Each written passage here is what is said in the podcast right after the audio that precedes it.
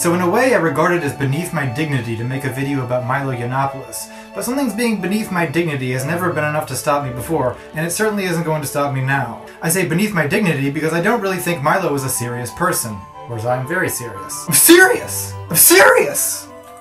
The news calls Milo a provocateur, but I'm starting to think that provocateur is just a pretentious word for asshole. What Milo really is is a preening, narcissistic no-face, whose main infatuation is with his own minor celebrity. He's an opportunist who gained fame by championing Gamergate, though he clearly has nothing but disdain for gamers, who he consistently characterizes as beta male man babies. He's now taking after his friend Ann Coulter and making a career out of saying false and immoral things to get negative attention from easily offended liberals, something that any 12 year old with a Twitter account could do.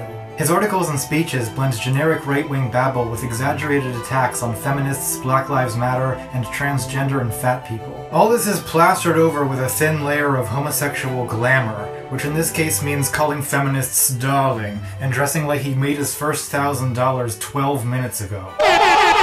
When he was banned last week on Twitter for his borderline racist participation in an extremely racist mob attack on Leslie Jones, his poor duped fans tweeted hashtag free Milo and complained about Orwellian censorship, while Milo himself bragged about the long anticipated ban, which he celebrated as the latest victory in his war against people not paying attention to him. I just got banned from Twitter.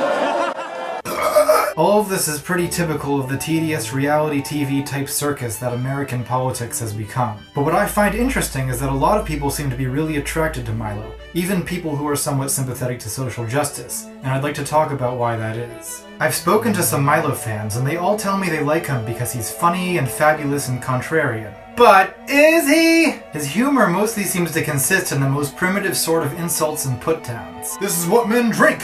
I do man stuff! Now there is a venerable tradition of bitchy gay humor. It was cruel, capricious, dark.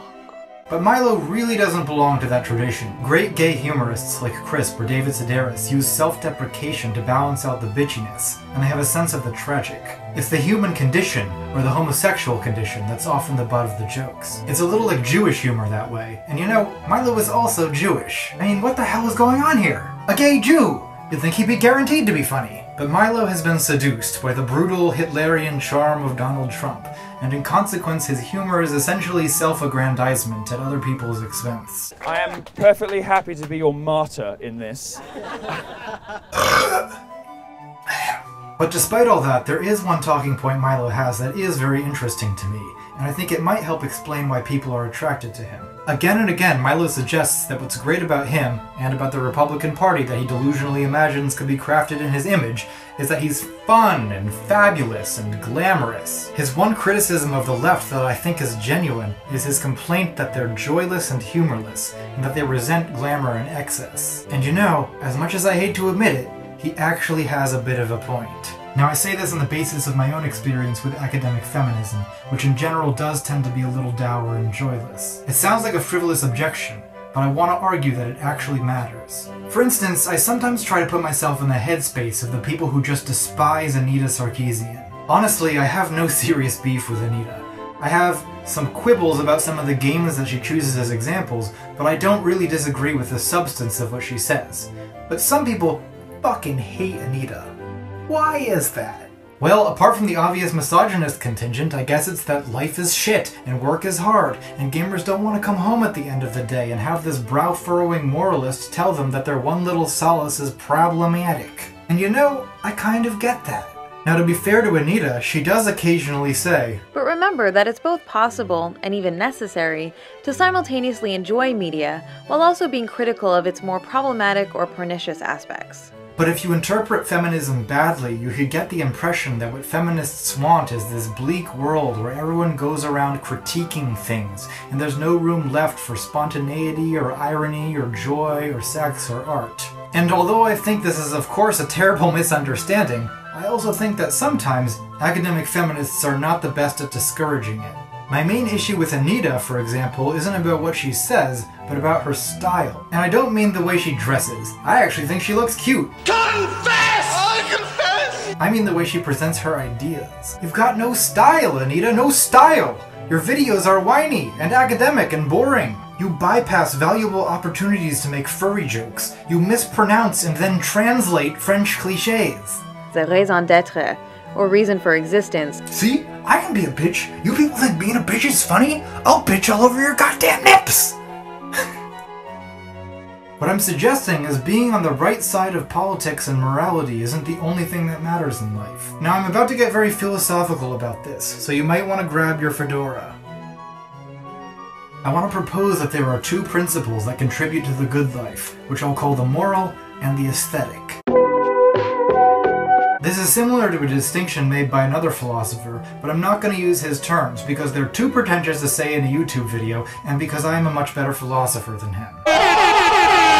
The moral principle includes things like reason, logic, and judgments about right and wrong. The aesthetic principle includes things like style, humor, irony, and creativity. Without a balance between the two principles, you can't really live a full human life. If you're too dominated by the moral principle, you become dry, lifeless, and negative, at worst a kind of Puritan or fanatic.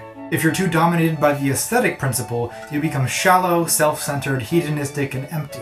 Anita's public persona has too much of the moralist. Milo has too much of the aesthete. well, Milo has too much of the aesthete. But note that an aesthete without morality is actually a bad aesthete. Milo thinks he's Oscar Wilde, but he's not.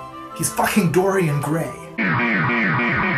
He's a vain shell of a man because he has no real moral sense. You know, you can do something because it's interesting, but that doesn't make it a good thing to do. Like taking psychedelic drugs at Dave and Buster's. Is this what eternity feels like?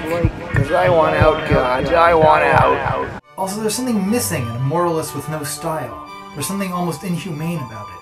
What YouTube needs, what humanity needs, is someone who can balance the two principles moral and aesthetic, light and dark, male and female, drunkenness and robo tripping, daddy and mommy. Oh my god, I am the chosen one. It is I who must bring balance to the Force. I am God! If you liked this video, please click more things. Patron J. Michael Comfort wants to know if Anita Sarkeesian was a Pokemon, which would she be? Well, at first I was thinking she was Meowth because she's good at generating coins, or Pikachu because she won't be contained by Pokeballs or patriarchy, but to me she'll always be Marowak because she's my perfect dark mother and someday I will avenge her.